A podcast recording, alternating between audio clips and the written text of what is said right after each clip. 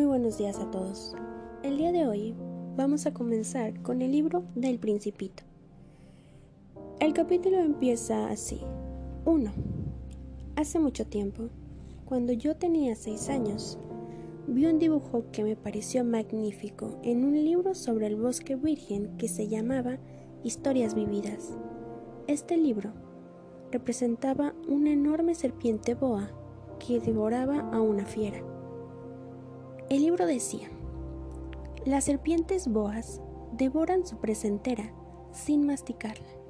Así, duermen plácidamente sin moverse durante los seis meses que dura la digestión. Reflexioné entonces sobre las aventuras de la selva y a mi vez logré trazar mi primer dibujo con un lápiz de color.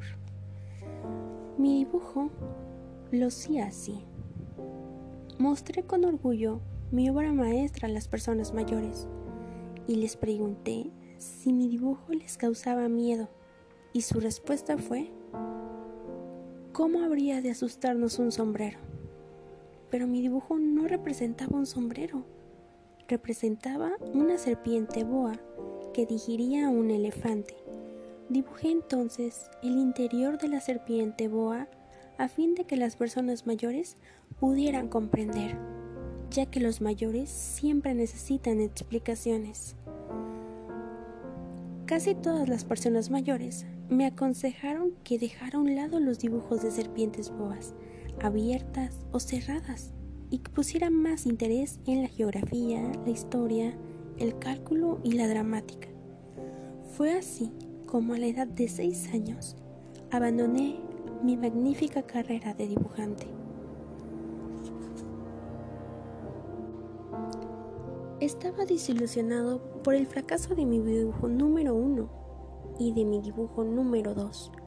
Las personas mayores nunca comprenden nada por sí mismas y resulta cansado para los niños tener que darles siempre explicaciones. Me vi obligado entonces a elegir otro oficio y aprendí a pilotear aviones.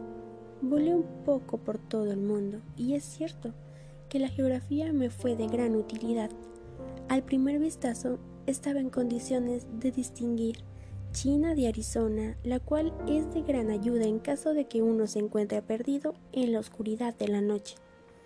He tenido magníficas relaciones con un gran número de gente seria.